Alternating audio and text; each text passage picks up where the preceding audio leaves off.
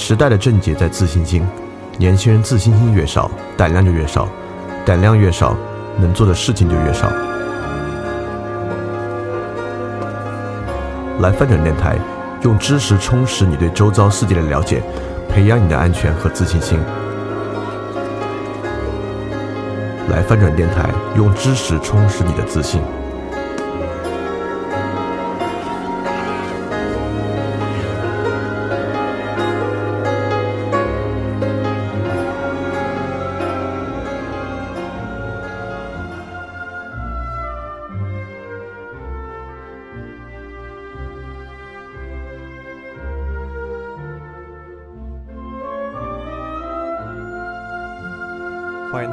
上和我们一起继续进行牛津通识读本的知识分享。今天我们分享内容是文学理论下。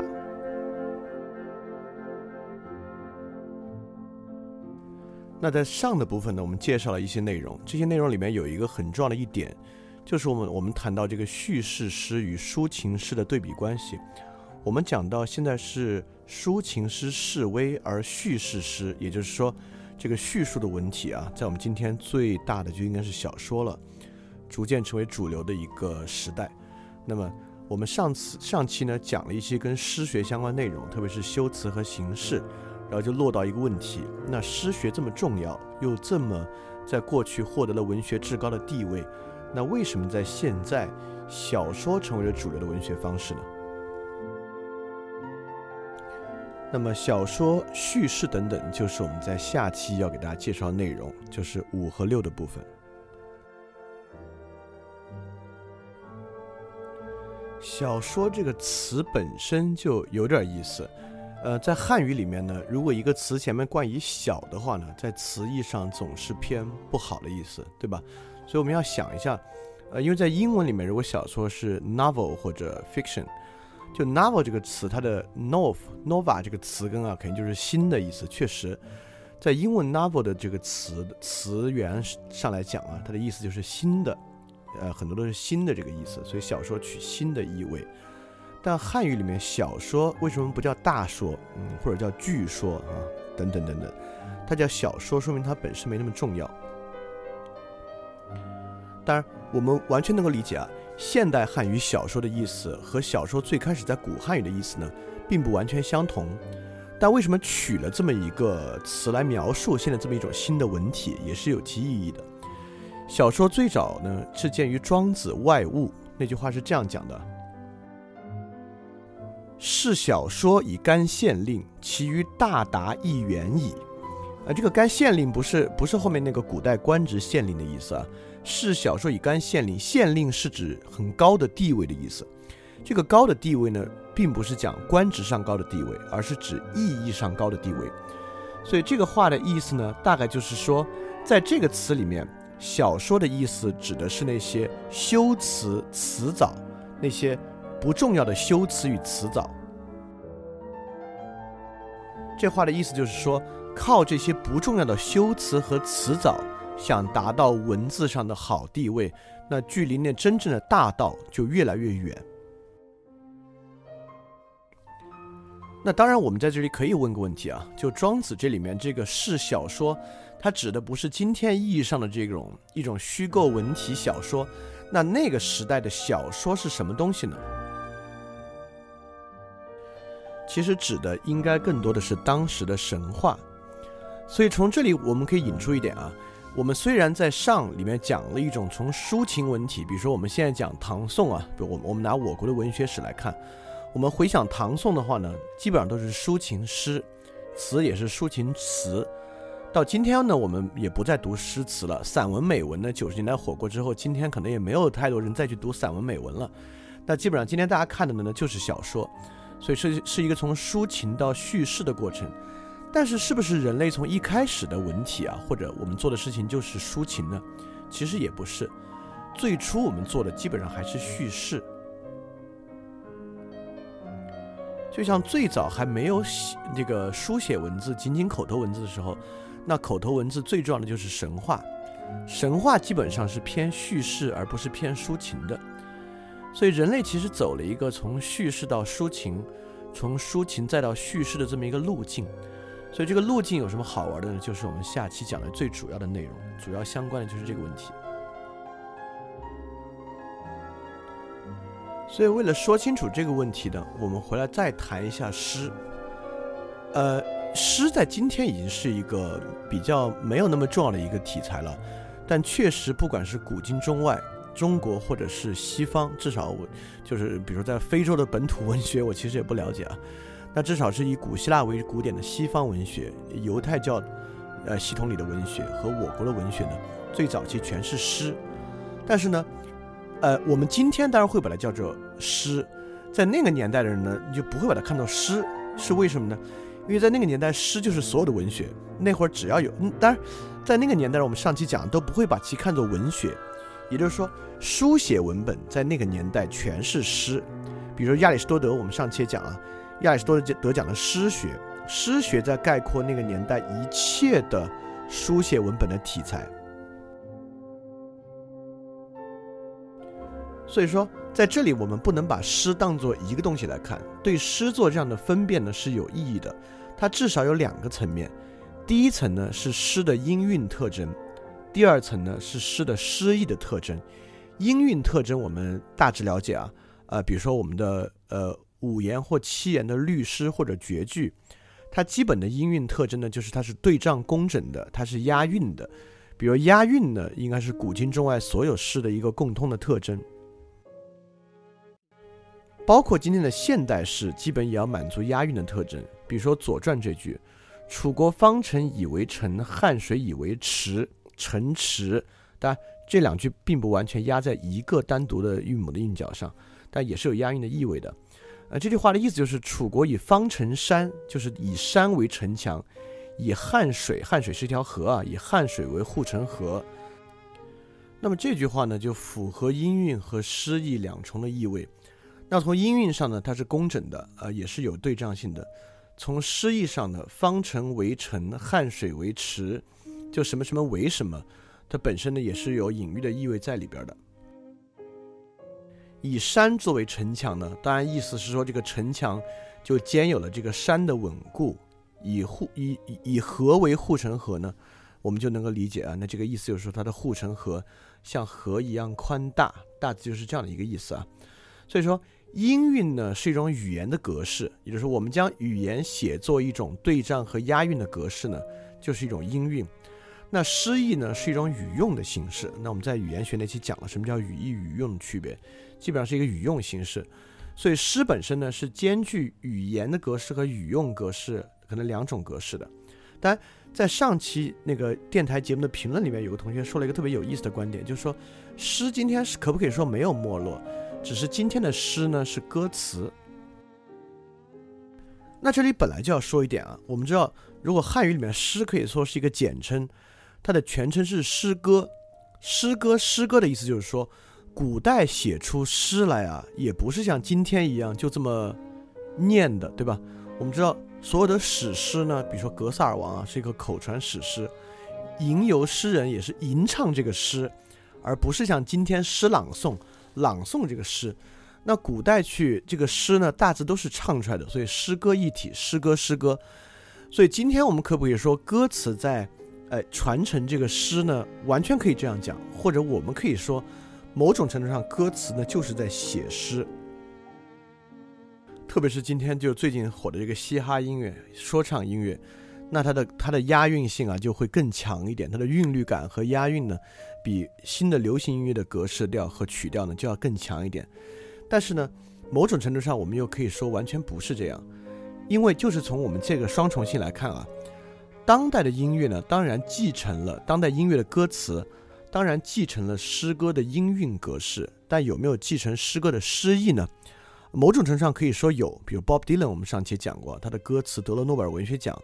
那如果我们说他的歌词没有诗意呢？那当然是不合适的。但是要看现在主流的音乐界，我们要的歌词是不是这类似这样有诗意的歌词？我就不说现在的嘻哈音乐了，像现在最主流是这 Trap，Trap 肯定没有这样的意味。但就拿中国比较火的民谣歌词来讲，按理说民谣歌词应当具有诗意，或者某某一些民谣歌词呢，也确实具备某种意义上的诗意。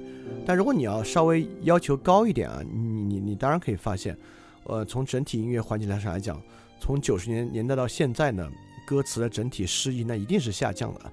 那今天某些民谣歌手的歌词呢，我我总是说它有这么一个特征啊，就你单拿那一句出来看呢，可能都挺有歌词的，但是挺有这种诗意的。但民谣歌的歌词看起来更像是一句一句拼凑起来的，你把它当做一个整体来看呢，确实诗意可能没有那么的足。这里我们只是对诗做了一个简单的区分啊，我们把它分成了语言的音韵和语用的诗意两部分。所以我们又回到刚才讲那个脉络，就整个我们可以说文学的脉络是从叙事到抒情，再回到叙事这么一个部分。所以整个文学最初的叙事是什么样的呢？当然，文学就是我们的语言，叙事是我们语言最主要的功能，就是我们的语言大量的语我们日常的运用啊，呃，当然我现在并不在，并没有在叙事，我现在其实可以说是在论理，但我们日常呢，日常对话里面绝大部分功能是叙事。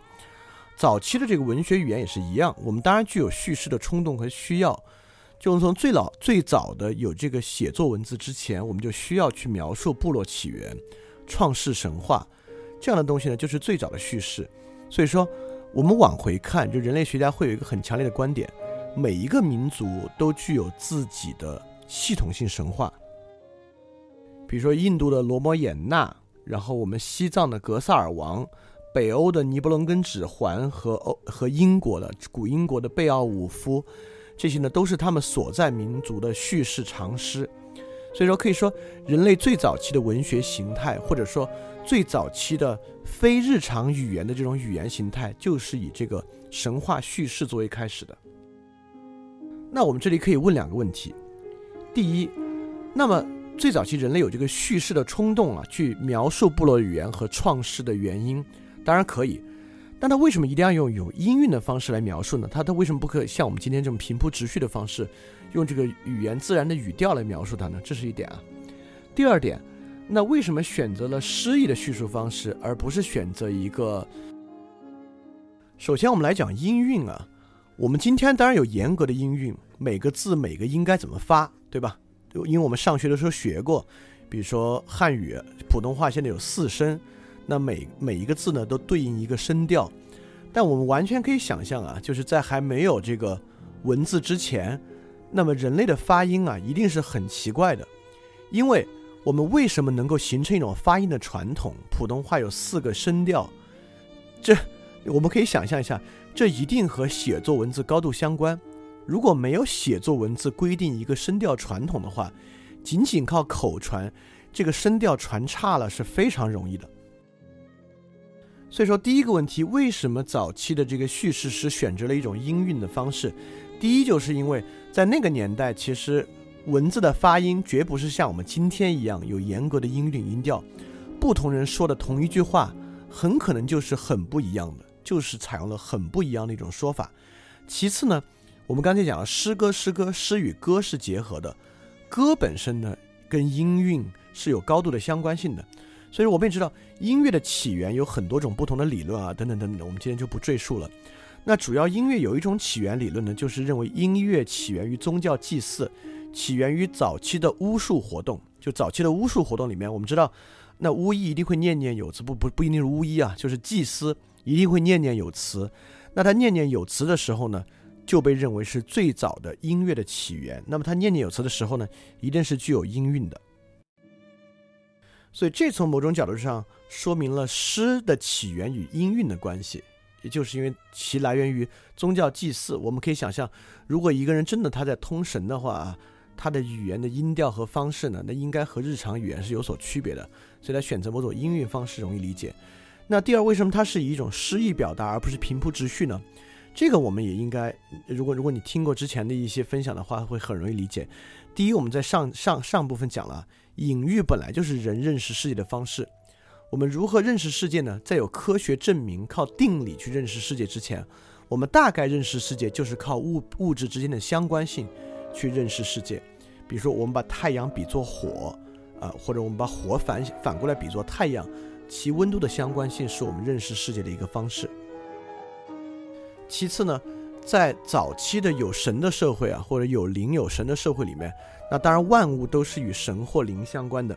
所以说，呃，当蛇是一个邪恶之物的时候呢，我们描述一个人呢，当然容易描述其，呃，像蛇一样邪恶。当我们用这种比喻或隐喻方式的时候呢，可能就是我们今天定义的这个叫诗意。所以说，为何早期的叙事诗选择了音韵的方式，也选择了以隐喻和比喻为主的一个叙述方法，就是因为以上的这样的原因。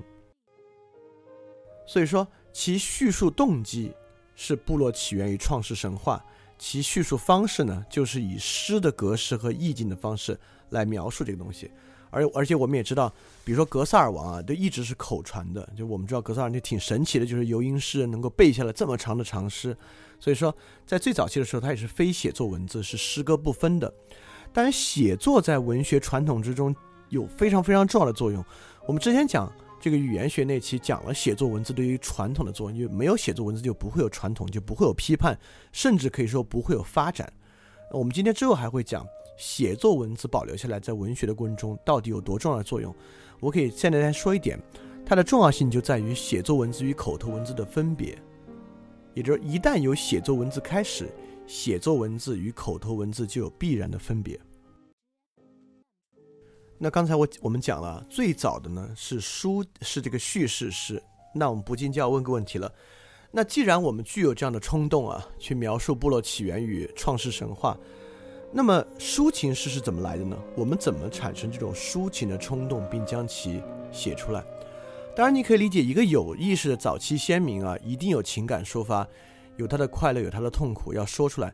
但这种东西如何形成一种公共的文体，对吧？我们知道《诗经》是编纂的，对吧？《诗经》是后来各个朝代编纂的，在编纂的时候，我们为何会采集这种叙述个人情感与抒发个人感受的东西？作为一种比较准官方的文本来看待，而不是选一个神话呢？这与理性时代有极大的关系。我们知道轴心时代就是公元前六百年，大概到公元前四百年的时间，各个文明都都普及了文字，普及了写作文字。几个古文明啊，埃及、希腊、巴比伦，我们印度，但埃及差一点，主要是希腊、巴比伦，我们和印度都开始有大规模的阶层都掌握了书写文字。掌握了书写文字之后呢，理智的时代就开启了。理智时代开启一个最重要的特征就是神话的退却。比如在古希腊，我们讲过，泰勒斯就开始以自然主义的观点，认为万物是水，自然是由水构成的。那我们这边呢，孔子也有观点，呃，敬鬼神而远之，意思是说呢，就不用去谈。而且我们国家在这方面，就我们这个民族啊，或者我们这个文明吧，不要讲国家这个概念。我们这个文明在这方面呢，还更有其特殊之处。我们会发现，比如古希腊有一整套古希腊神话，北欧有北欧神话，印度呢有印度教的神话，直到今天还是都是系统神话啊。那犹太人当然有一套犹太神话，也是系统神话。但我国呢有一些创世故事，包括呃女娲补天啊、盘古开天辟地是有的。但是比起比如说系统性的印度神话，我们这个神话体系太不系统了。这说明一个非常重要的特征，就是在这个轴心时代开始，我们这个文明的理智化程度和理性化程度相当高，高到在它形成书写文字的过程之中，已经基本上把传统的创系统性创世神话干掉了。因为从人类学的角度，我们很难想象我们这个文明没有系统性的创世神话，这是不太可能的。只是说，确实在我们这个。走向这个理智过程的过程之中啊，我们把这个系统性的创世神话就已经干掉了。所以，比如说我们这的《诗经》，《诗经》里面最早的诗大概是公元前六百年到公元前两百多年的诗都在有。这个《诗经》里面已经几乎都是民歌了，而且几乎都是抒情民歌。所以在早期我们的书写文字的最早神话文本里面，已经没有像《格萨尔王》这样的史诗，而且已经全是民歌的抒情诗。而且我们知道，这里边的爱情诗的量也很大，已经很接近抒情诗的很主要的题材。当然，我们知道《诗经》呢是从西汉开始啊，就呃各个地方开始去注释《诗经》，但那个时候我们大概都认为啊，就情爱《诗经》是不雅的，所以那会儿在我们注释《诗经》的时候，都认为情爱《诗经》中呢有歌颂或讽刺政治的隐喻。但这是一种很儒家的传统啊。我们知道，这个儒家是高度政治化的，就孔子一直憋着想做官。呃，我我这么说好像觉得孔子不好，一点一点这个意思都没有。就就孔孟想相国啊，这个延续道统都是很正常的。所以说，在儒家去注释《诗经》的时候呢，大概会有有将其政治化的倾向。但我们大概知道，《诗经》这种民歌啊，它里面不管是歌颂的爱情或什么样的，那就是就是这个题材本身。那除了我们的抒情诗传统，其他民族也一样。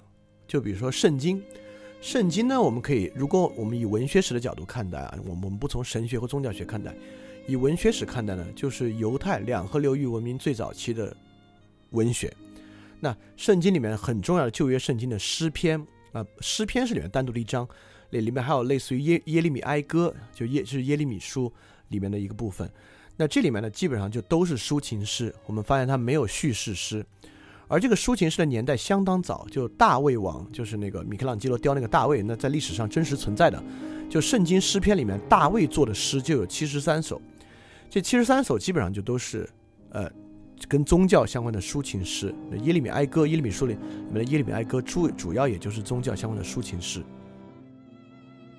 那希腊也是一样。就古希腊早在这个前苏格拉底时代，主要的诗人啊，就古希腊的诗呢，在今天来看更偏重唱，因为当我们这边的《诗经》的诗，当时也一定是歌谣唱出来的，只是我们这边唱诗的这个东西不可考了。但古希腊呢，唱诗的东西是相当可考的，因为我们知道它有悲剧嘛，有喜剧悲剧，所以我们我们也知道它的它的歌里它的诗里面流传下的文字也比较多，都会写这是合唱，这是领唱，是谁来唱？所以古希腊呢，基本上就能看出这个它的少女歌。就是当时的为了节庆所创作的爱情合唱诗，所以我们会发现啊，呃，这个古希腊的这个古诗和我们的《诗经》呢，已经超脱出了神学色彩。我确实，这两个文明是理智化程度最高的文明。就犹太文明呢，还是一个信仰文明，但这个信仰文明跟传统的这个古典创世史诗不一样，它讲的已经不是神的事情了。讲的是大卫王，对吧？讲的是这个人对神的崇敬。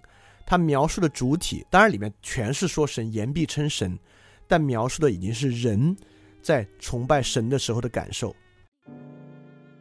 所以说，与最早的叙事诗以诗的格式和意境描述创世神话不同，在理性时代产生的抒情诗，就是以诗的格式和意境描述人的生活与人的精神行为。这就是因为在人掌握了书写文字之后，人意识到了自己的主体性，人开始在意自己的感受与表述自己的存在与感受。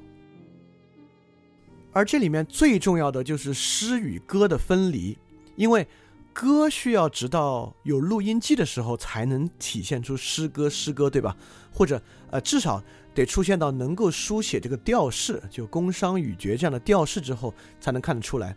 早期能写在纸上的呢，就是歌词，我们或者我们今天叫诗啊，就这个东西。所以这个东西传下来呢，其实促使了诗歌的分离。比如说我们今天背宋词，我们我们有我们也知道宋词有词牌，词牌呢就是某种固定的曲调。如果用 hip hop 来讲呢，就是某种 beats，但是那个 beats 很多都已经不可考了，对吧？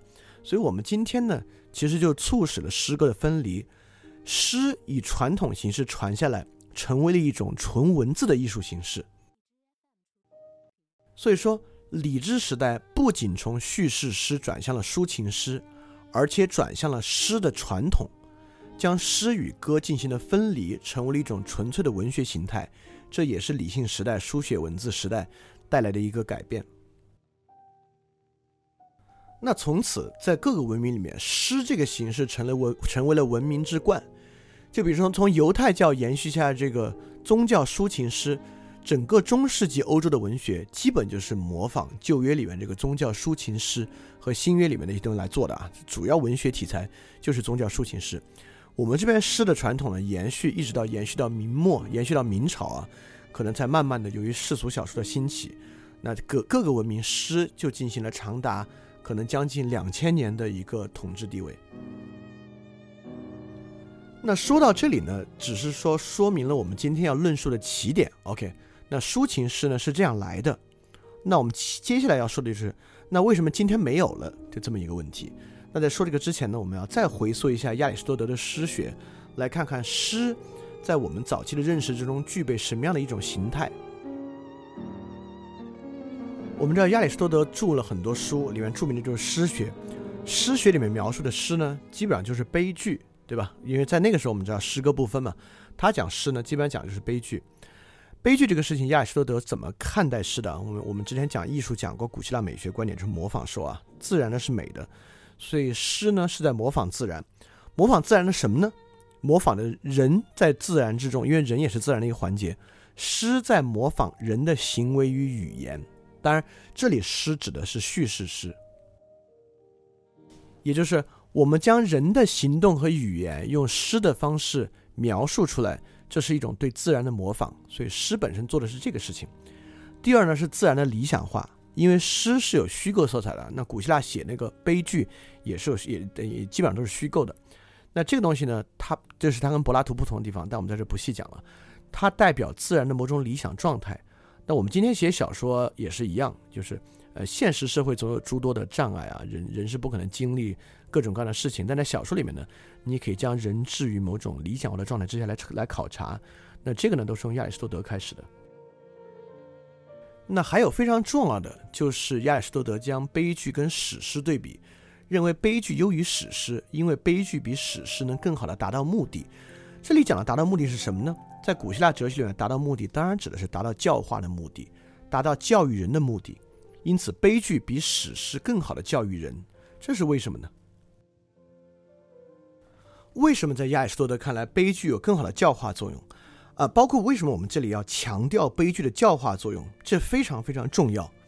这讲到为什么抒情诗最后会转向叙事，转向小说，呃，以以至于发展为今天小说的过程之中，教化的退却特别重要。就我们稍微往回想一想，任何文学作品，小说，莎士比亚的戏剧，陀思妥耶夫斯基的小说，卡夫卡的小说，我们的唐诗、宋词。那些最好的作品都有教化的意义。说实话，都具有某种道德与伦理的教化意义。这个教化意义从哪里来的？那么，在亚里士多德看来啊，悲剧比史诗更好的教化作用在这儿。首先呢，悲剧在某种程度上像史诗，这里对应的是喜剧。古希腊也有喜剧，但亚里士多德著的喜剧。这个书已经不可考了，但这个这这个我不知道是某个小说情节还是真的是这样，这这这个不重要，我我我这个记得没有那么明白。呃，是跟喜剧相比呢，悲剧与史诗一样都是严肃的，因为其严肃的特性，它能够模仿人严肃的行动，模仿高尚人的行为，因此具有教化作用。所以说，在这种诗学观点之中，认为严肃剧比喜剧具有教化作用，是它的一个出发点。因此，直到今天的，那笑话、幽默、笑话段子呢，一直在文学上相当不入流啊。所谓的文学，文学，甚至我们有时候就把它叫做严肃文学，其严肃性是文学一个特别重要的特征。第二点呢，它是叙事的特征。悲剧通过人物动作的模仿，具有这种统一的情节结构，它就不同于史诗那种多篇幅和情节的多元性。我们知道史诗很长。史诗里面一般没有对某个细节动作与表情深度的描摹，但是悲剧就不一样，因为悲剧着眼于一个更小的历史时间与事件之中，在这个事件之中呢，整个情节结构是完整的，就人在里面的动作、语言、表情，甚至在古希腊的这个悲剧里面啊，旁边诗班、合唱队与他本身之间的配合，是一个完整的情节，在亚里士多德看来。一个这样的情节，就比一个篇幅很长、多元的情节，能够更容易起到教化的作用。那还有一点，其实也统御了之后的文学。亚里士多德人为什么悲剧比史诗更好呢？就是因为悲剧不是赞颂，它不是赞颂高尚人物和善的行为，它恰恰表现人物的坎坷命运、磨难痛苦，来引发观众的怜悯和恐惧。在怜悯和恐惧之中，你能够体会到悲壮与崇高。就你想想，你 name it，就是呃，古今中外著名的文学作品、小说作品、叙事作品，呃，基本上没有写好事儿的，对吧？就是如果是严肃文学作品呢，基本上就是写坏事儿。那写坏事儿呢，才能够让人体现到对剧中人物的怜悯和恐惧、悲壮与崇高，而起到教化的作用。所以这个呢，是亚里士多德的诗学观点。因此。悲剧能够比史诗更好的起到净化与陶冶人品性的作用，所以从这个分析里面，我们其实是想要提取出这种文字形式与这种文学形式的一些特点，也就是在这个年代的抒情诗和叙事诗，大概我我们这么说啊，叙事诗呢重情节而不重抒情，抒情诗呢当然重抒情而不重情节。除了抒情和情节之外，这个年代啊，在这个时候的文学作品大致具有以下特征：第一，它是有韵律韵律的，它都是诗的形式，都是有韵律的语言；第二呢，是有诗意的，它的表述是以比喻和隐喻为主的诗意；第三呢，它是严肃的，它表达的是崇高人物的崇高行为，而不是滑稽的小人物的行为；第四呢，它是有教化作用的。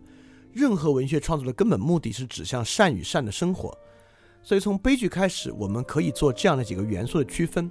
如何区分这样一种诗与文学的起点，就是有韵律的、有情节或抒情的、以比喻的诗意展开的、描述严肃人物起到教化目的的这种文学作品。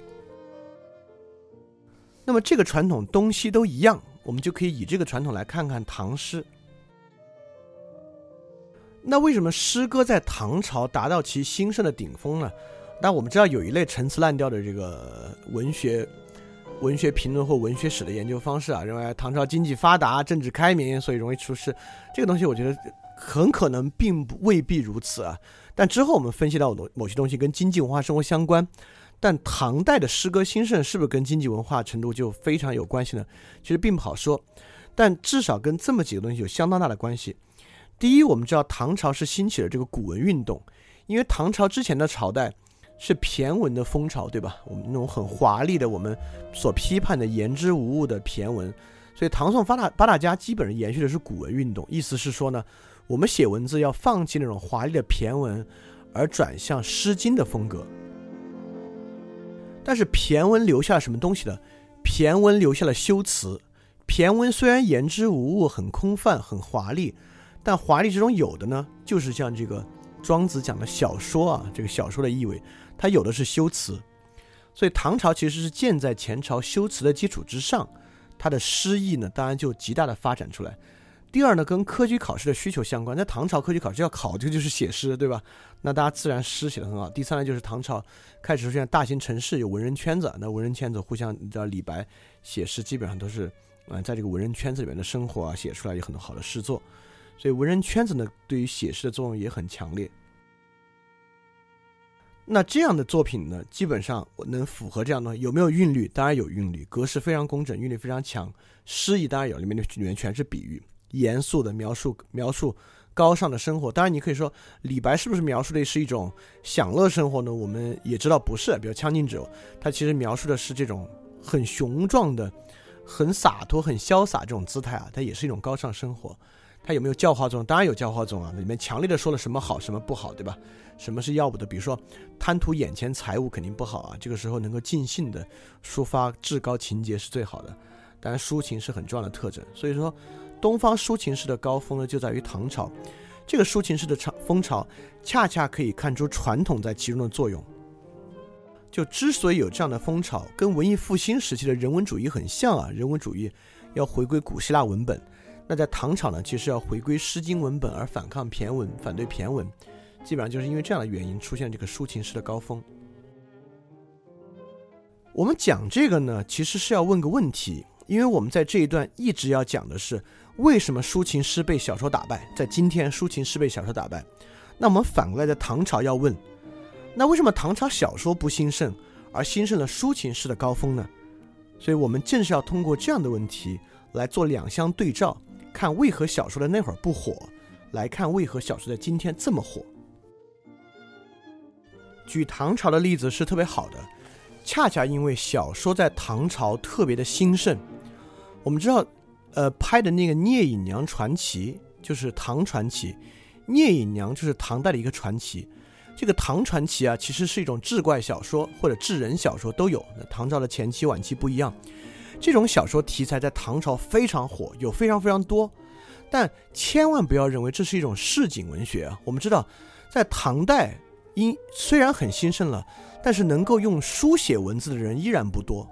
我们知道，能够有书写文字、大规模的人能书写文字啊，那都是近代教育普及之后的事情。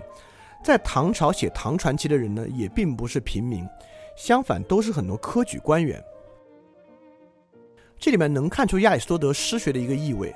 科举官员在写传奇的时候所仿照的文本是两个，一个就是《史记》。所以如果你看过唐传奇啊，比如说这个裘冉公啊、聂隐娘，或者这个昆仑奴啊，都都是几个很有名很有名的唐传奇。这种唐传奇你读起来呢，跟司马迁的《史记》里面很像，就很像《史记》里面的传，有些很像《史记》里面的传，呃，就是写人物的这些东西是非常像的。第二呢，唐传奇很像变文，变文是当时哎，这因为《史记》还是官样的文字，变文确实是当时的民间文字了。我们知道唐朝佛教很兴盛，佛教跟基督教一样，佛教是个平民宗教，是从平民里生长起来的。所以说，一定有很多文本呢是向平民传教的。所以说，很多佛教故事改为向平民传教的口传传统，在当时被称为变文。所以说，唐传奇呢来源于变文与这个《史记》的这种史学的题材，形成了当时一种志怪小说。当时有很多科举官员呢也写这样的志怪小说。那我们就要问了，呃，有这么高水平的志怪小说啊，当时怎么能写？那为什么我们今天称的？我们经常去背的，要去读的是唐诗，而唐传奇甚至连语文课本都没进呢。这里面我我引了唐传奇《昆仑奴》里面的一段，大家看看大概什么样的一个风格啊？他是这样讲的，讲的是昆仑奴的一个动作：持匕首飞出高原，急若赤岭，撇同鹰隼，转诗如雨，莫能众之。顷刻之间不知所向。就是就是讲了昆仑奴持匕首啊，飞出那个高墙。啊，怎么怎么样？然后这边的人呢，一起向他射箭，但是也没有射中。顷刻之间，他就不知所向了。呃，这在当时已经不算文雅了，就跟唐诗比起来，可能有一个写唐诗的人看到写出这样东西，就觉得可能稍微有点粗糙了。但从今天来看呢，你依然是相当相当文雅的。而且这里面不光文雅的，全是比喻。对，我们如何比喻昆仑奴快呢？就快的像这个翅膀，像鸟的翅膀一样。我们怎么形容他的眼睛锐利呢？他眼睛锐利的像鹰和隼的眼睛一样，我们怎么形容这个箭射的密呢？这个箭密的呢像雨一样哈，大概就是这样的。那这个我们上一期讲了，哎，就特别特别好。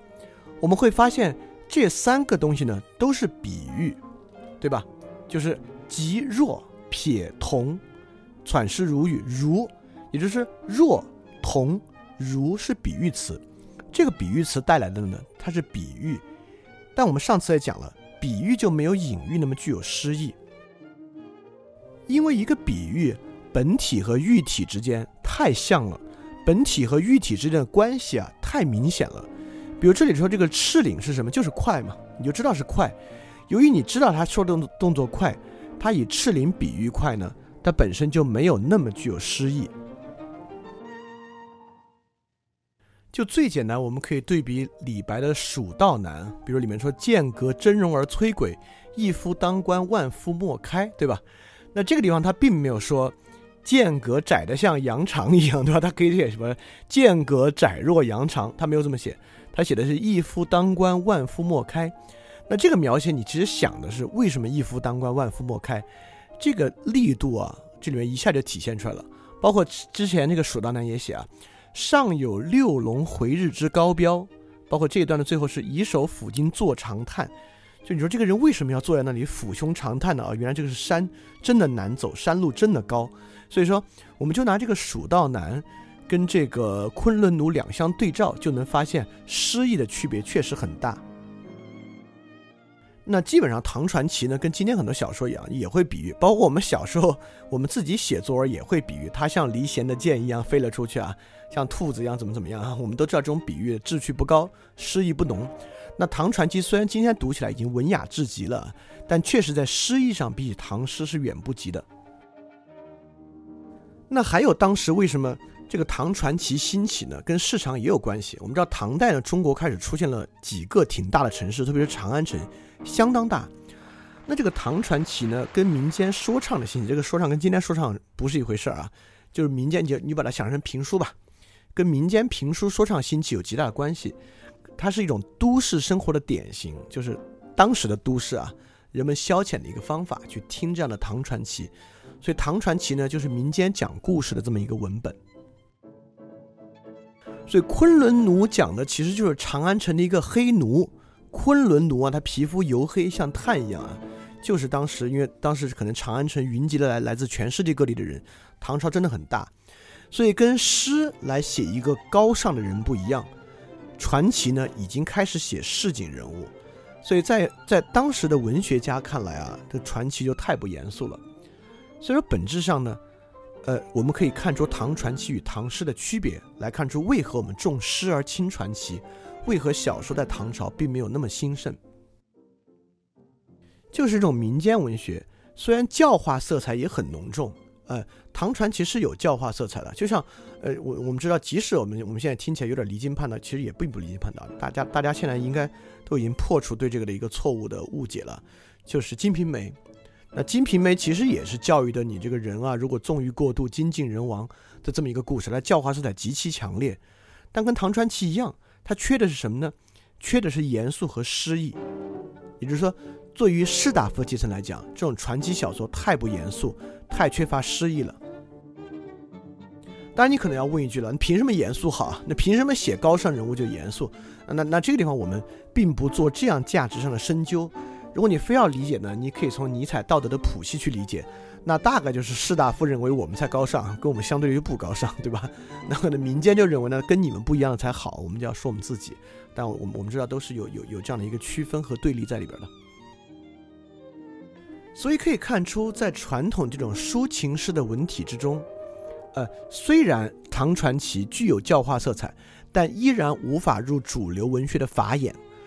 我们知道清朝修四库全书的时候啊，所谓四大小说都没往里修的。所以直到我们知道明朝末年那个世俗小说已经很兴起了，但即便到清朝啊，里面唐诗宋词一大堆都没有当时很火的小说。但我不知道当时有没有点厚古薄今的意思啊？但可以看到。一旦你丧失这种严肃性和诗意呢，确实在当时不是主流的文学。那我们这里说了，为什么小说当时不火，不能算文学？那么还要退回去说，为什么骈文又不能算文学呢？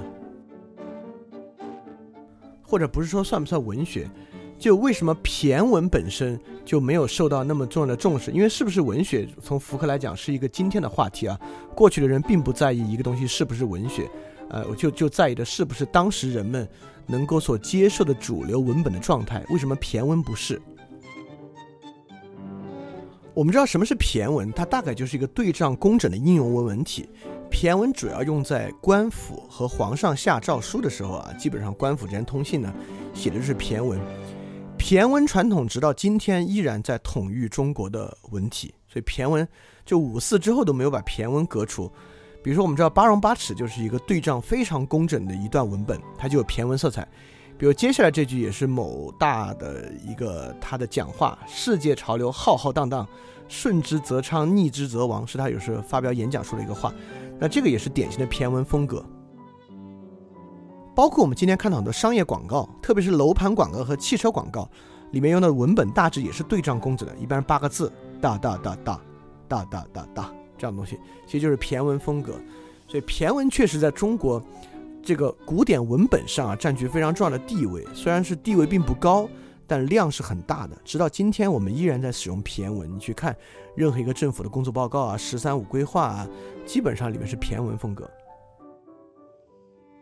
那为什么唐朝要兴起古文运动、复兴《诗经》样的文章，而反对骈文呢？大致是因为第一。骈文有点言之无物，教化色彩不重。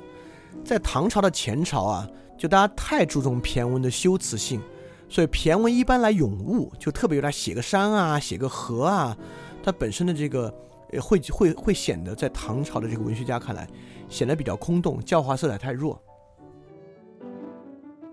而且在他们看来呢，严肃性也相对较弱，因为它不容易来说人，不容易说事儿，很容易来做咏物的文章。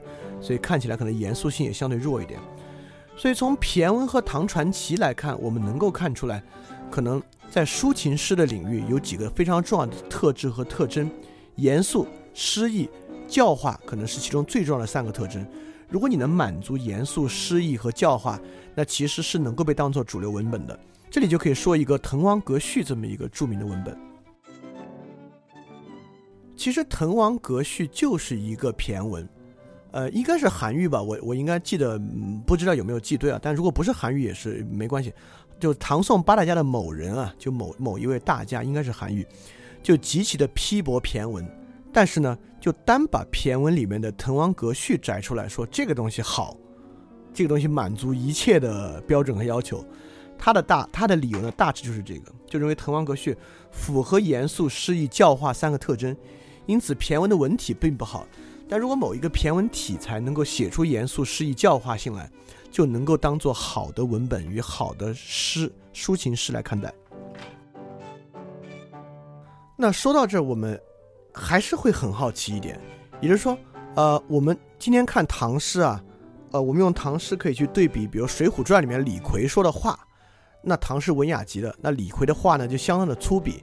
那比如，呃，我们拿《水浒传》比之《红楼梦》呢，《红楼梦》里面的话呢就要文雅多，里面有各种打油诗。但也有各种很好很好的诗，在《红楼梦》里都有啊。那么我们就要想，这种文本看起来啊，与口头文字有很大的区别。那么今天的小说，我先不说今天的严肃文学，今天的网络文学小说里面，人们人们说的话，包括里面用的一些语言呢，基本上已经贴近市井语言了。所以我们刚才讲了，自有写作文字以来，写作文字就可以形成传统，形成这个传统呢，那就可以变得跟市井语言很不一样，因为。它就是两条不同的发展和演化路径嘛。那市井语言当然是在人的沟通之中慢慢变化的了。那写作语言呢？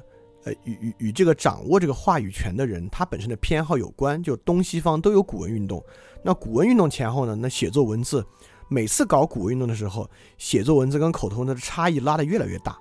所以这个时候我们还可以来分辨分辨，在这个变化过程，在抒情诗啊变化过程之中。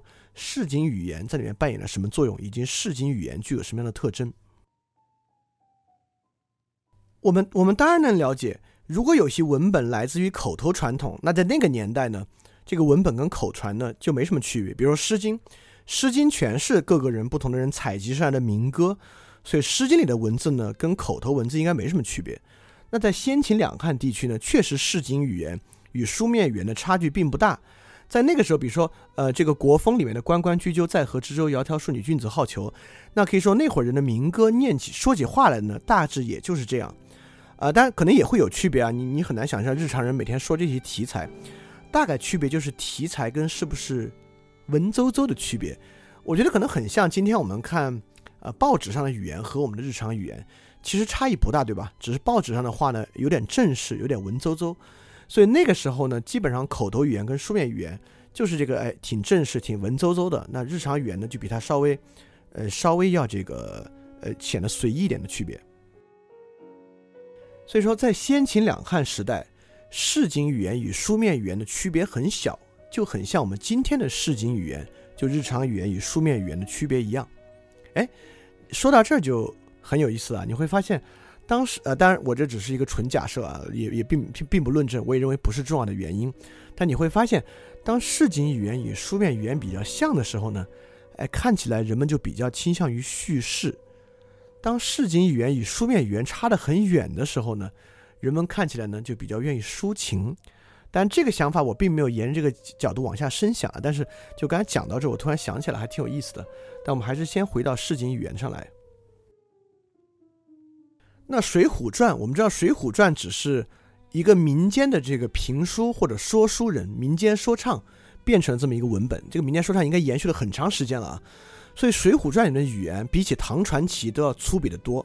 比如这里面就就《水浒传》里面一段啊，是这个西门庆与王婆之间的一个对话。就西门庆问道：“干娘贱婢卖什么？”王婆道：“他家卖脱针河漏子，热汤温和大喇酥。”西门庆笑道。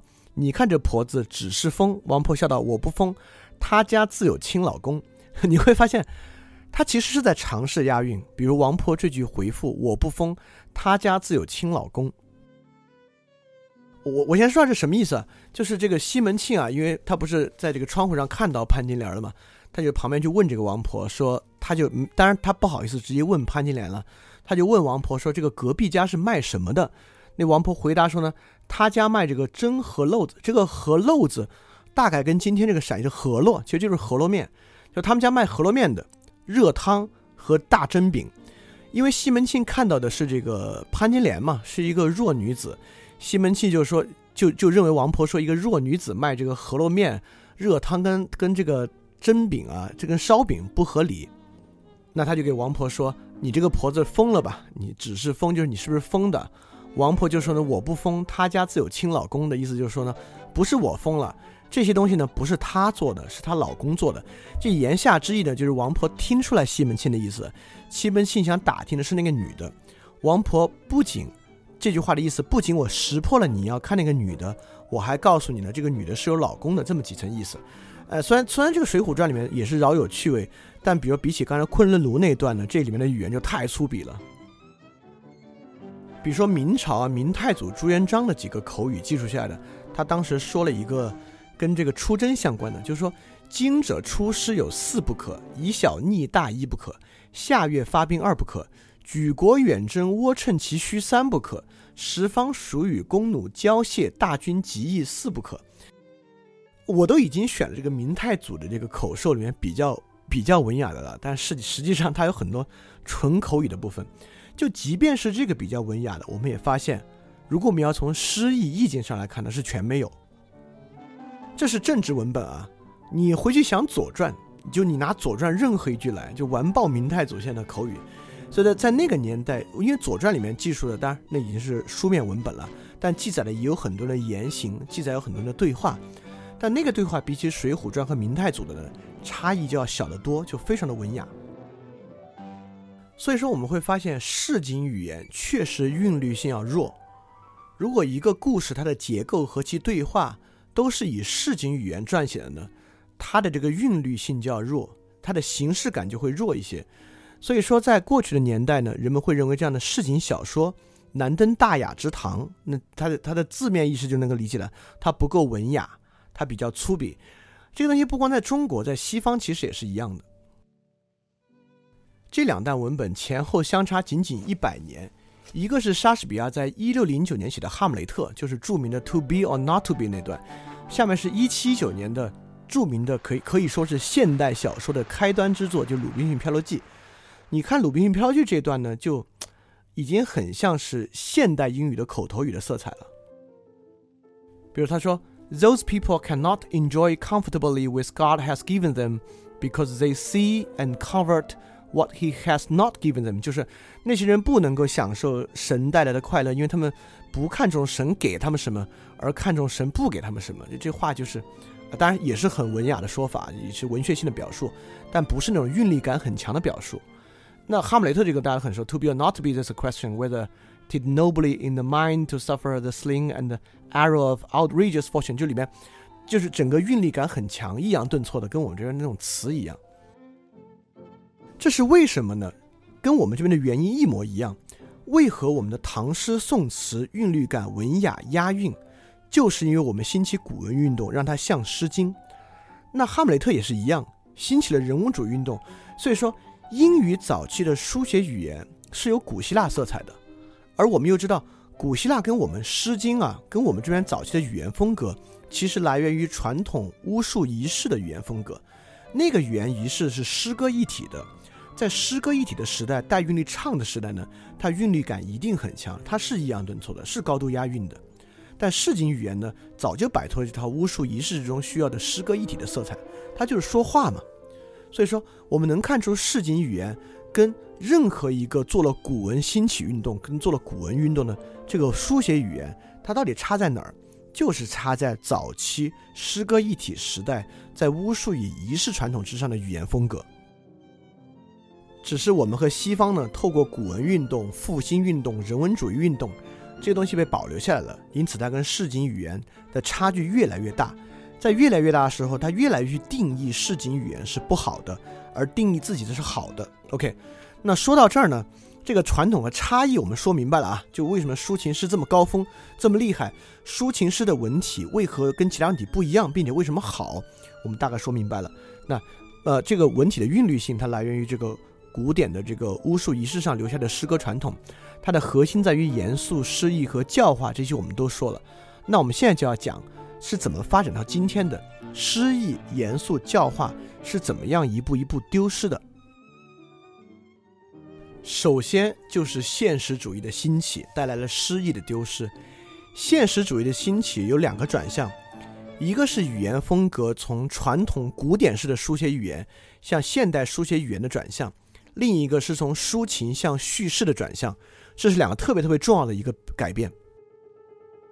而这个改变，我们可以透过一个英文词的分别来看待。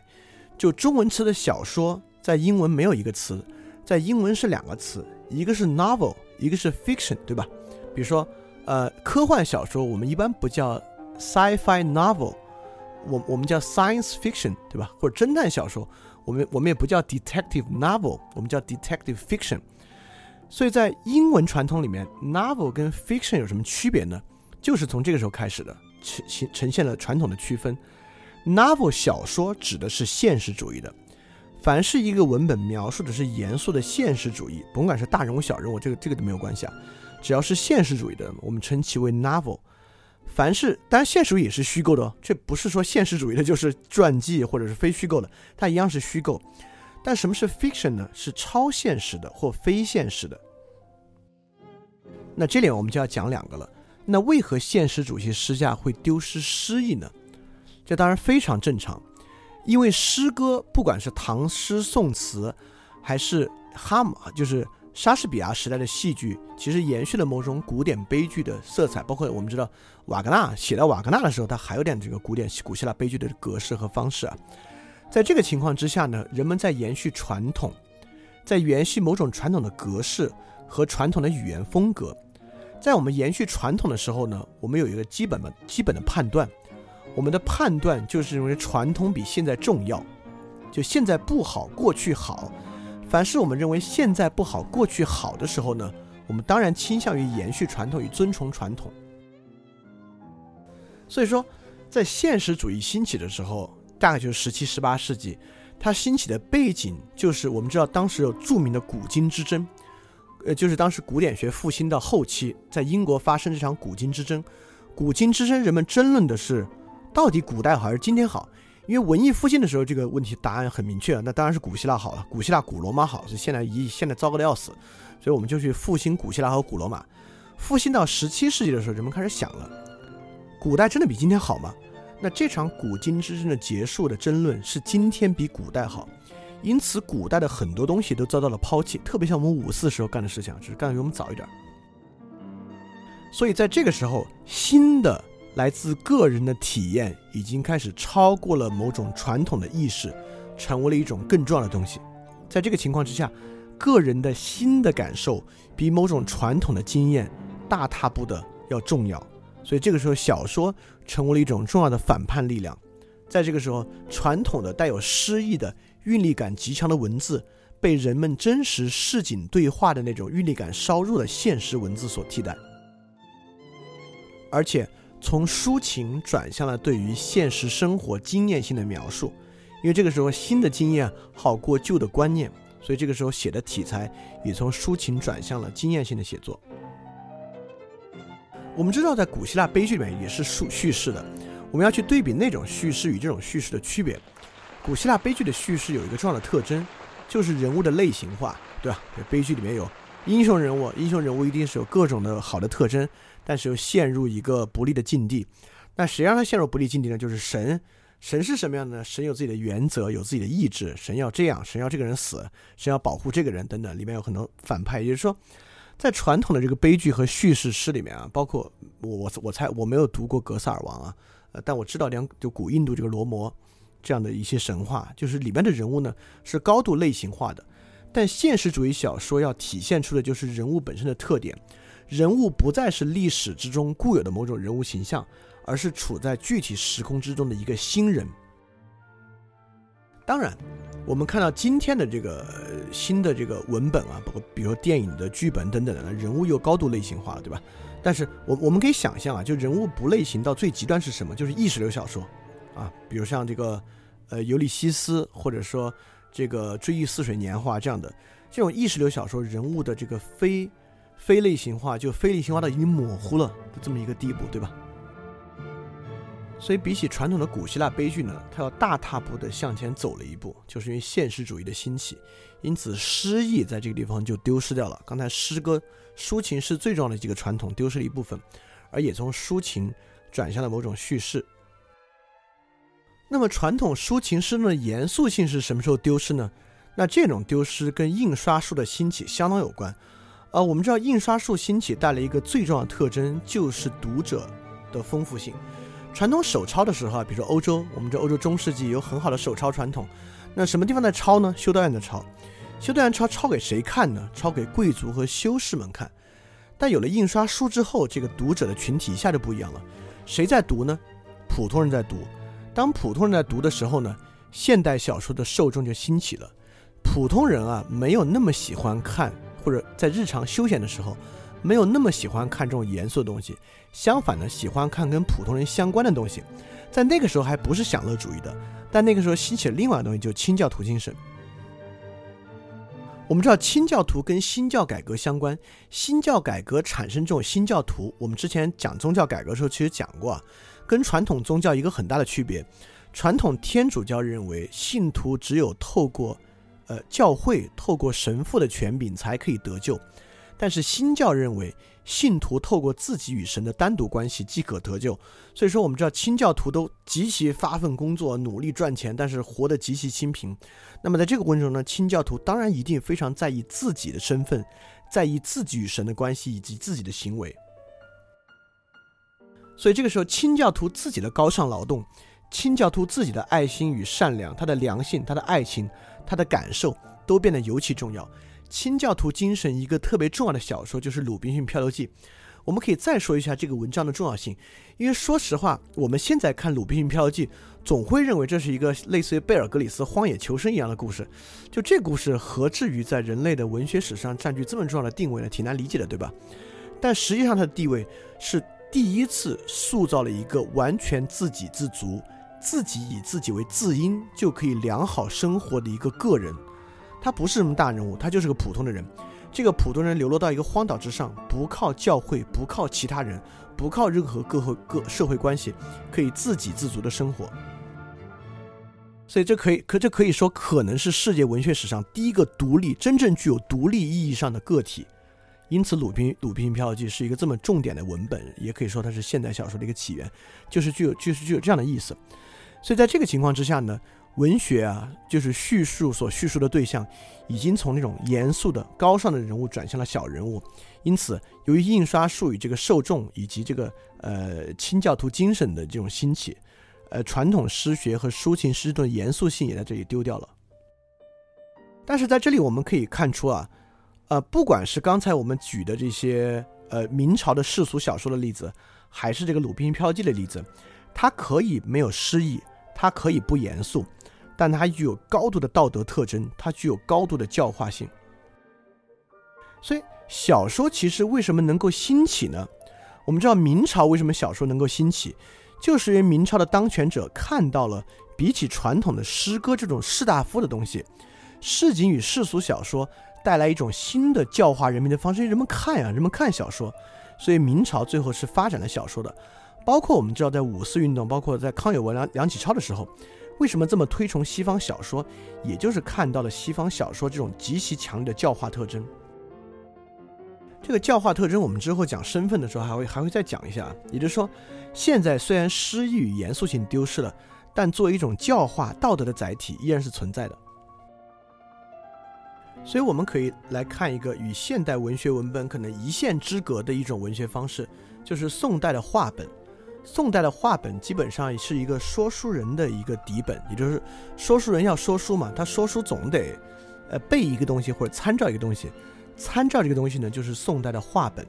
那说书人呢，是一个应对市民阶级的娱乐方式。我们知道宋朝中国已经有了最初资本主义的萌芽和最初的大城市，呃，不不叫唐朝最初大城市啊，就宋朝可能有规模式的城市群，可能都有一点点了，在江南的地带。所以跟唐传奇相比。宋代的话本还具有这样的特征：第一，他的人物都变成小人物，跟西方一样。在这个时候呢，我们已经不说王侯将相的故事，而说市井人的故事。第二，他的情节起伏远远大于唐传奇。就唐传奇，如果大家看过的话，都都应该知道，唐传奇有那么一点点虚无缥缈的色彩，那个故事讲的就淡淡的，虽然发生了很多事情，但情节并不起伏，它一直那种淡淡的，有点虚无缥缈的，而且一般最后结尾呢都是一个主人公，哎，逍遥远去不知所踪，一般都是这样结尾的。那么宋代话本，我我我们看这种明代，比如说《三国演义》啊、《水浒传》，啊大概都是从宋代话本一步一步演化过来这个明明明代小说。现在我们就可以看出它的情节低量起伏远远大于唐传奇，而且比起后世的文本呢，它也是文韵相间。比比如说我我我们也知道，这个一般我们即使即使现代评书啊，就是传统评书最开始都有一首定场诗，那定场诗呢是很文雅的，那定场诗说完之后里边的内容呢，甚至可以是很粗俗的。所以宋代话本已经开始出现这种文韵相间的色彩，这个也是唐传奇所不具备的，所以它有一点承上启下的特征，包括今天也是一样，就是我们会发现今天很多的现代小说具有这样的特征，它也是文韵相间的。呃，有些郭敬明的小说就有，里面写到文雅的段落吧，当然它言之无物，比较空洞啊，但至少修辞是很强的，辞藻华丽。但写到粗鄙的部分呢，人物也可以满嘴粗口。就里面人物一旦进入到某种沉思啊或者忧郁的状态呢，那文字就变得文雅起来。在这之外呢，这文字就可以很粗鄙，所以它的这种文韵相间，其实现在很多现代小说也具有这样的特征。包括类似莫言啊、贾平凹他们这种比较乡土的这种小说也是一样，里边描述的景物啊、呃环境啊都极其文雅，甚至极有诗意。但人物一张口呢，是非常市井的语言，非常粗俗的语言，甚至描述女性形体的时候，那语言简直粗鄙极了。但宋代话本所有故事依然在维系公共道德，就依然在维系着，呃，已已经不敢说在维系某种至善啊和古代我们说的文以载道那个道啊，道肯定是不敢说了，但公众道德和这个公众伦理和基本的还是在维持的。所以说，呃，宋代话本这几个特征我们总结出来啊，情节低量起伏，小人物，说书人视角，文韵相间，基本上可以看作是当代小说的一个样式。除了维系公众道德这一点，那我们就要讲最后一点了。公众道德的特征是怎么从小说之中被抹去的？它是怎么带来这一步改变的呢？这就要说到类型小说的再次降临。我们知道，十九世纪的小说其实很不像类型小说，对吧？哦，不管是陀思妥夫斯基的意识流小说啊，等等等等，它都具有十分具有自己的特征。但今时今日的小说，侦探小说。修仙小说、穿越小说、后宫文、种马文，呃，犯罪小说等等等等，就今天最火的小说，其实都是格式很工整的类型小说。而正是因为类型小说的再次降临，导致了小说教化意义的丧失。这是怎么实现的呢？所以市井小说是如何进一步走到通俗小说的？它实现的是这一步，是报纸和杂志载体的兴起。我们知道。报纸和杂志与印刷有一点不一样，它有点像今天的网络媒体，对吧？就是一个书你印多少册卖多少册了事儿。报纸呢诉求的是什么？报纸跟杂志诉求的是订阅量和印刷量的增长，它是需要不断抓住人们的注意力，并且不断增长的。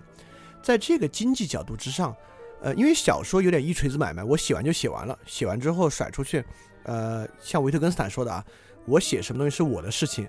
世界怎么接受它呢？是世界的事情，但连载小说家可不敢这么想。在杂志和报纸上连载小说的人呢，你的东西要没人看了就给你砍了，我们就换人来看，对吧？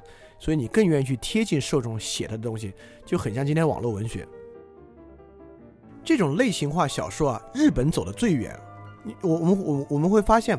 我们喜欢的类型小说，恐怖小说、侦探小说、犯罪小说、悬疑小说，在日本都可以找到蓝本。那直到今天，特别是这种犯罪悬疑小说，我们现在还在津津乐道的看着很多日本的文本。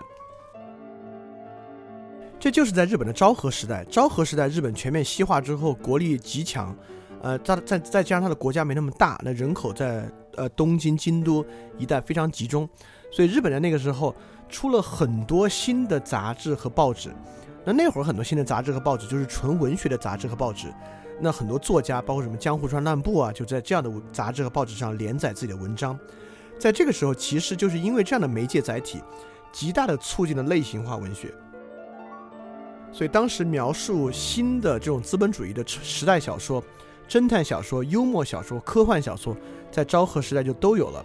而这样的东西，透过五四运动和中国这边报纸的兴起，又被引入国内。特别是香港这个城市，我们知道金庸最开始就是在报纸上写连载小说的，金庸、古龙、梁羽生都是在那个时候呢。琼瑶、梁羽生、金庸的这种类型化通俗小说，极大的影响了日后在中国大陆的这种小说类型。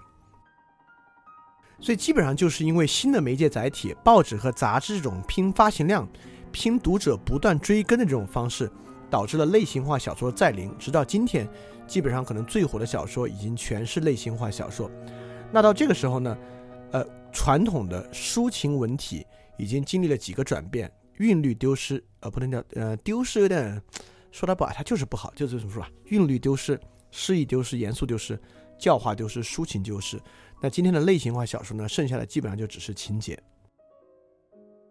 那我们从最初的呃创世史诗，走向中间高度发展的抒情诗，再走向今天的类型化小说，那文学就是在这样的东西走过了一个这样的路径。那现在基本上就只剩下了情节。那再加上今天所有的网络小说都在想着怎么被改编成一个新电影啊，它怎么能够具备。改编为电影剧本的潜质呢？那基本上就更是只剩情节了。因为如果你写韵律之类的，在电在在电影上表达不出来，对吧？诗意呢？如果诗意电影可能会被当做这种文艺大门片，票房也不太好啊。太严肃，大家人不爱看；教化更不爱看，对吧？所以基本上现在就我们我们可以想象，接下来的小说文学呢，会更加强调这种离奇古怪的情节性。基本上，我认为这个过程比较好的回答了文本如何从传统的叙事诗，就是叙事史诗，走向抒情诗，又走向类型小说这个过程中发生的所有改变和改变的过程及动力。所以从文学史的角度呢，今天可能给出一个比较好的梳理啊，是怎么走到今天这一步的。那这部里我们发现印刷术、报纸、杂志、呃，城市生活、都市茶馆，呃，就是这个说书人啊。在这里面起到了非常重要的推进作用，所以确实文本我们可能最后能够相信这个《娱乐至死》这本书里面的一个重要观点，就是每一种媒介都有它都有一个都是一个独特的认识型。认识型，如果你简单理解，就可以说，呃，每一种媒介都有其思想传达的方式吧，或者传达某种特定的思想，你你可以这么简单理解它。所以文本风格的改变，我们确实发现。很多时候都与一个新的媒介的发生有极大的关系。当然，今天我们又出现新的媒介，就是我们我们我我们当然会发现，微信朋友圈的文章很多都不是这个小说，对吧？今天新的文章呢，我们可以把它称之为泛时评、泛时事评论与泛生活评论的文体，成为了可能今天比小说还火的一个新闻体。但这个新闻体啊，就更糟糕。就如果我们我们可以，如果如果大家感兴趣，你之后可以在群里讨论，或者我们如果。呃，以以后我们有机会的话，可以单独来说一下这样一种载体的载体的问题啊。所以，我们其实透过这个话题，我们其实这个重重新发现和思考媒介的价值和作用。所以今天这个部分讲到这里，就我们讲了，呃，我们在上期最后是讲了诗学、诗的修辞与比喻，我们也讲了诗的没落与小说的兴起。那我们下面花了之前花了很多时间来讲这是怎么怎么发生这一步的，怎么到今天的。但里面呢，就有一个很重要的东西，我们接下来会展开来讲，就是教化作用。啊，我们看到了这个抒情诗，从叙事诗转向抒情诗，从亚里士多德的诗学理论开始，非常强调这种文本的教化作用。那文本的教化作用到今天呢，也可以说很多小说，或者我们讲历史上的一些耳熟能详的小说，呃，安娜安娜卡列琳娜，或者说呃我最喜欢的罪与罚等等的，都具有极强的宗教性与教化色彩。呃，在某种程度上呢，它比哲学书籍、比神学书籍的教化色彩强得多得多。为什么是这样的呢？我们就要来讲讲这个小说文本、文学文本与身份的关系。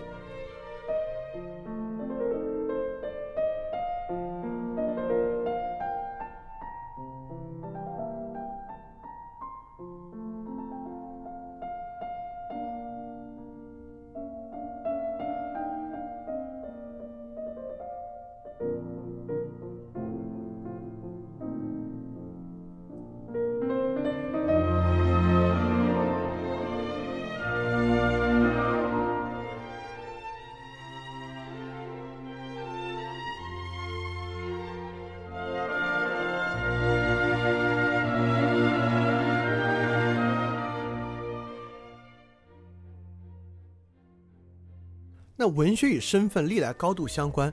那比如说我们之前讲过了，就京东图书频道有一个单独的类别叫青春文学。什么叫青春文学？谁看青春文学？那当然就是青春年代的人看青春文学。那青春文学的魅力呢，就在于与这个年龄段的人强烈的身份认同关系。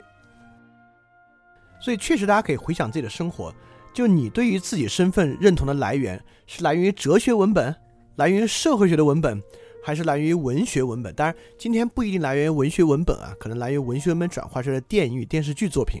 就是说，你是从叙事之中获得身份的，还是从论理与抒情之中获得身份的？当然是叙事中获得身份的要大得多。当然，今天我们可以想象，很多人对身份的认同呢，跟广告有极大的关系，跟广告与广告形象有极大的关系。但这这这并不是说广告与广告形象在塑造新身份。我们确实应该转过来想，广告形象的来源是什么？其实很多广告形象来源还是来源于文学文本。比如说，很多豪华汽车广告里面都有一个中年男子，然后穿着得体的三件套西装，然后留着胡茬，戴着眼镜，老婆孩子一家人其乐融融，然后在一个大公司里面霸权一方，类似这样的形象啊。就这个形象本身，形象本身并不是广告塑造的，形象本身是文学文本是叙事塑造的，是商业传奇、都市小说塑造的。广告只是在利用文本塑造出来这个身份。虽然我们今天可能接触这个身份的图像，这个身份做一个景观进入生活，因为我们大家现在已经不怎么看小说了吧？呃，大多数是通过广告进入的，但这个身份的发明与创造依然是文学。所以说，面临一个很核心且重要的问题：我是谁？我是什么？我怎么回事？这个问题的时候呢，是由文学而不是由哲学来提供答案的。那这里就有个非常重要的问题了。那这种身份是天然存在，文学去描述了这种身份，还是其实无所谓什么身份，文学在不断的创造新的身份。比如说，我们认为企业主这个身份，它应该先天的存在，对吧？这个世界上只要有资本主义有工厂的，就有一类人是因为其是企业主，因此获得比较高的社会地位啊，好像这个身份呢是很自然的啊。文学只是由于先天的社会上有这么一类人，文学在描摹这一类人。但在上的部分，我我们也讲了重要的福柯的理论跟文学相关的信史这个理论，就是在说文学作品在透过权力关系发展与生产新的身份。呃，福柯当时的例子是同性恋，因为过去没有同性恋这个身份，只有同性性行为这么一种行为，这种行为上升于某种身份判断，进而成为某种社会对立的身份象征，成为一个重要的阶层。是因为文学的推波助推波助澜的作用，发明了这个新的身份。那我举的例子是剩女，那个剩女现在成为一个谈论的话题，也是很多人，呃，会认为是一种身份性的词汇。因此，是自然的具有剩女这个身份，还是文本在创造剩女这样一种身份？在这个方面上，我就非常的倾向于并认同福克的观点。所以，刚刚我们讲了，文学是现在赋予身份的一个重要载体，一个一种重要方式。而文学呢，并不是再现一种既有的身份，而是发明一个新的身份。那这个时候我们就要想了，对吧？身份有好有坏，啊，我我们可以先从两个角度来讲身份有好有坏这个问题啊。第一，区分身份有好有坏，就人是不是应该赋予自己某种身份？这个问题呢，有时候当然是好，比如你认为如果人认为这是无产阶级革命小将呢，那可能是好的哈。那如果一个人认为自己是剩女呢，那可能就不好，对吧？所以是不是应当获得身份有好有坏？第二呢，构建某种身份也有好身份和坏身份。比如说我们构建一个好身份是道德的捍卫者，那那可能还不错。但我如果我们构建一个身份是高帅富，这个人要相信自己是高帅富呢，我们倾向于认为这是一种坏的身份。那如果文学仅仅是再现社会身份呢，我们就不必归咎于文学。那文学把它展示出来，社会有好有坏。我反正好的好写，坏的坏写，对吧？我甚至坏的好写，那让它能够起到这种警示作用啊。但如果我们认可福柯的理论，文学是创造身份，那么身份的问题就要怪罪于文学了，或者说就要从文学上找原因，透过对文学的批判来实现身份的批判过程。那么文学对身份的塑造过程是怎么实现的？那传统的心理学理论当然认为，比如弗洛伊德理论认为，先有个欲望，比如说，比如说我们会倾向于认为啊，呃，受我我有受人尊重的欲望，对吧？我我有受到很多人敬仰、尊重、尊敬的欲望，因此我看到一个受人尊敬的企业主形象呢，我就先天的啊，因为这个欲望的原因，拽着我想成为这么一个企业主的身份，这是传统的理论啊。但拉康有一个很重要的理论啊，就拉康是法国的一个呃弗洛伊德的继承人，发展与继承、阳气与继承弗洛伊德观点，他有一个镜像阶段理论。这个镜像阶段大概指的是小孩小时候从镜子里看到自己，他不断的从这种对应的观看关系之中发展出自己。啊，这个拉康我们有空单讲一期拉康肯定是肯定是要讲的，今天就不用多想，今天暂时就停到这个地方，我们来来接下来讲他的认同与吸收。也就是传统认为先有欲望，再有对身份的认同与吸收，但拉康认为不需要欲望，只需要倾向来进行认同和吸收。那你可能在想了，那有没有可能倾向来源于欲望，对吧？你先有欲望才有倾向，哎，这就很不尽然，因为很多时候倾向呢，你可以逃避一个东西产生一个倾向，你可以仅仅因为从众的心态产生一个倾向，这两者都与所谓弗洛伊德意义上的欲望呢，并没有什么关系。所以拉康这个镜像理论认为，产生倾向并吸收，并产生这样的一种身份，确实比这种欲望理论要好。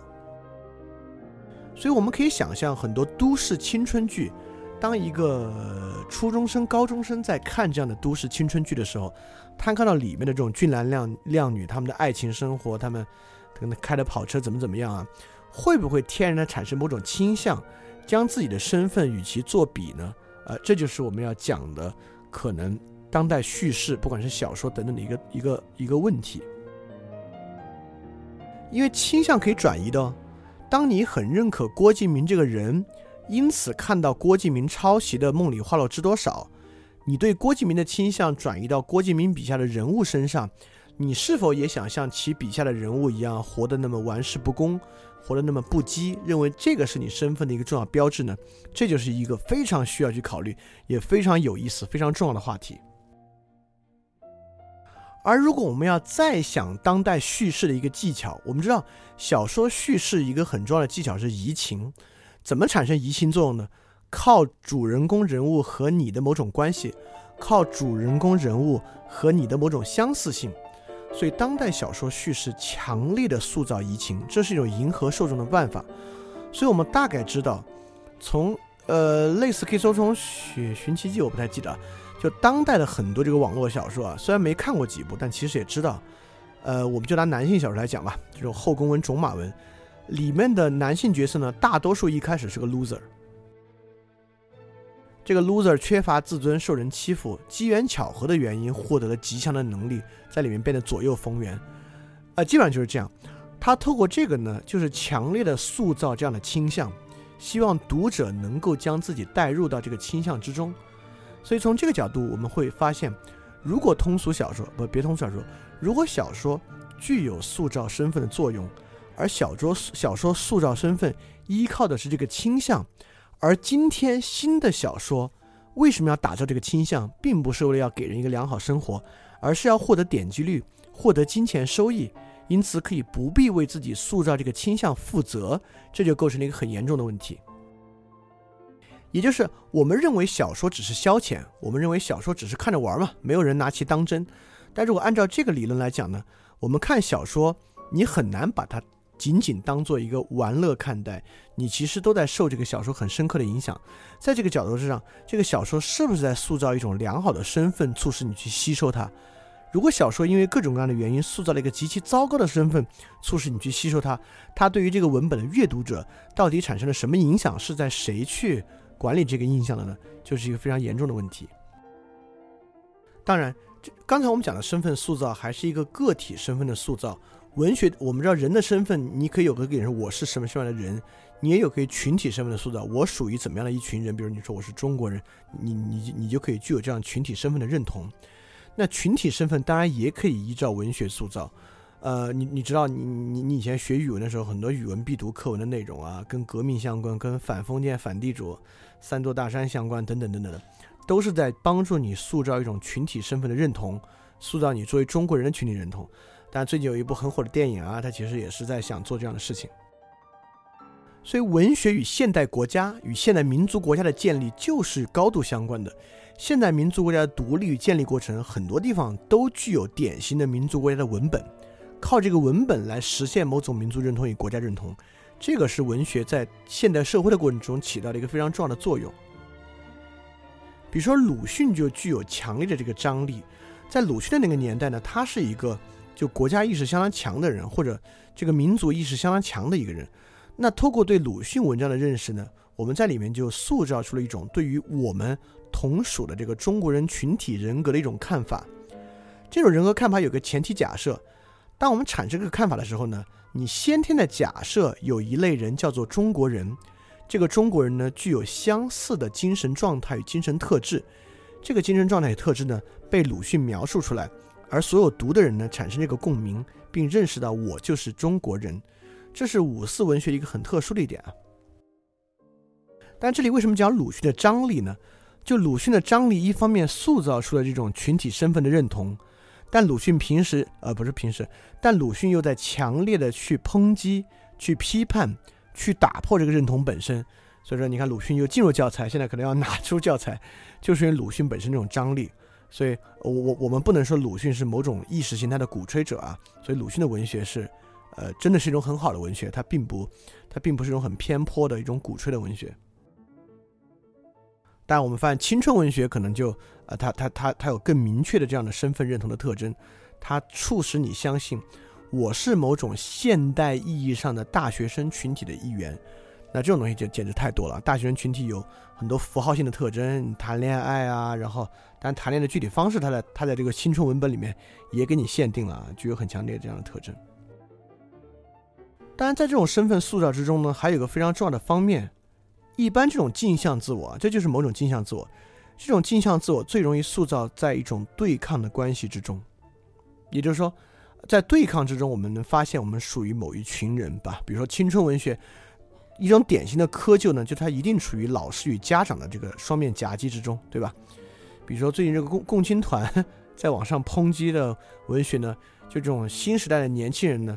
一定处于这个，呃，年轻的美分与这个外国人的一个夹击之中，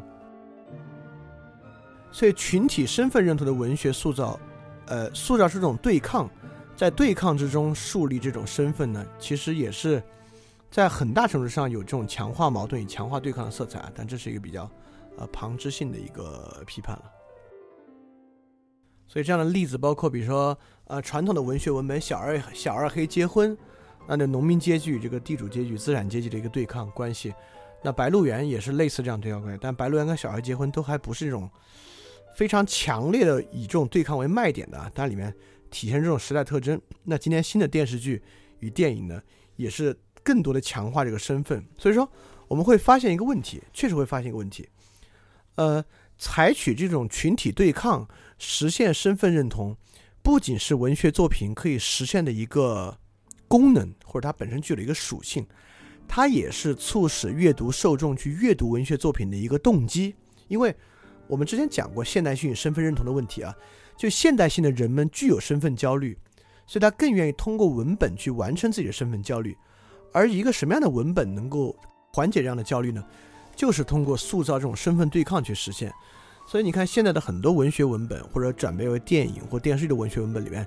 极其强调这样的身份对抗，他把它转化为某种，呃，一个相信爱情的与小三的对抗，转化为老板与员工的对抗，转化为男性与女性的对抗，转化为中国人与外国人的对抗。透过这个来，不能叫帮助了，来引诱一个城市人在对抗之中发现自我，而这又可以促使我们发现，这就是类型化小说的来源，对吧？因为你要塑造这种类似的对抗，这是类型小说啊。比如说，如果如果如果你要将一个女性，一个自立的女性在婆媳关系之中对抗呢，这叫家庭伦理，呃，类似《战狼》这样的呢，叫爱国军事题材小说，呃，男女职场对抗的女性职场小说，对吧？凡是塑造这种就高度的类型化，因此这个再一步助推了通俗小说类型化这个步伐，就通俗小说进一步摆脱了传统抒情诗所带来的文学特质，进一步走向一个高度类型化的小说。也是跟这个身份对抗与身份塑造相关联的一个特点，所以文学就是一步一步这样走到现在这么一个境地。走走到这个境地呢，跟媒介可能是里面很大很大的一个关系。那除了媒介之外呢，里面还有一个很重要的，也跟读者本身的诉求、读者对他的需求关相关。士大夫有士大夫的需求，呃，这个唐宋的市井人有唐宋市井的需求，现代人有现代人的需求，他们都在塑造的文学。那文学到今天呢，可以说是相当式微了。它它的功能呢，被电影、电视剧、游戏等等替代的很多。呃，当然你也可以说，文学确实是过去的一个产物了。在这个情况之下呢，它已经不适合现在生活，所以我们可能更应该讨论电影和电视剧该走向何方的问题。或者你也可以认为现在挺好，我们不用去考虑它走向何方，现在这样就还不错。或者你相对保守主义一些，你你你认可文学是要继续延续的，文学具有不可替代的价值，因为。其语言的特征，我们在上讲了。文学最特别的就是它是语言的一个实际运用，因为其语言的直接特征呢，它具有重要的价值。那这个价值当然不可能在今天类型化通俗小说之上完成了。呃，我们我们也讲了，其动力呢来源于读者的诉求以及媒介。那你就要去想了，什么样的媒介，什么样的读者诉求，可能能够带来我们所理想的那种良好文学的复兴或者良好文学的再临呢？这也是一个我们可以去思考的问题。所以。整个文学理论我们就讲到这个地方，我们讲了在上讲了文学的严格，讲了诗，在下讲了诗对叙事的转变，讲了叙事文学身份的特征等等等等的，基本上还是站在现代性批判的角度在看这个问题。所以说啊，就到这里，非常感谢大家的时间，我们下期会继续在艺术的领域里找找一个话题来讲。所以说我们下周一再见。那大家要记得敢于去相信。非常感谢你收听本节目。如果希望每周一加入微信群，跟我们一起学习，提出问题，看到每次分享的 keynote，可以微信添加“想借 Joy Share”，想借的拼音 x i n g j i e，Joy Share j o y s h a r e，并说牛津通识读本，就可以被我们拉入群中，每周一起学习了。欢迎你来。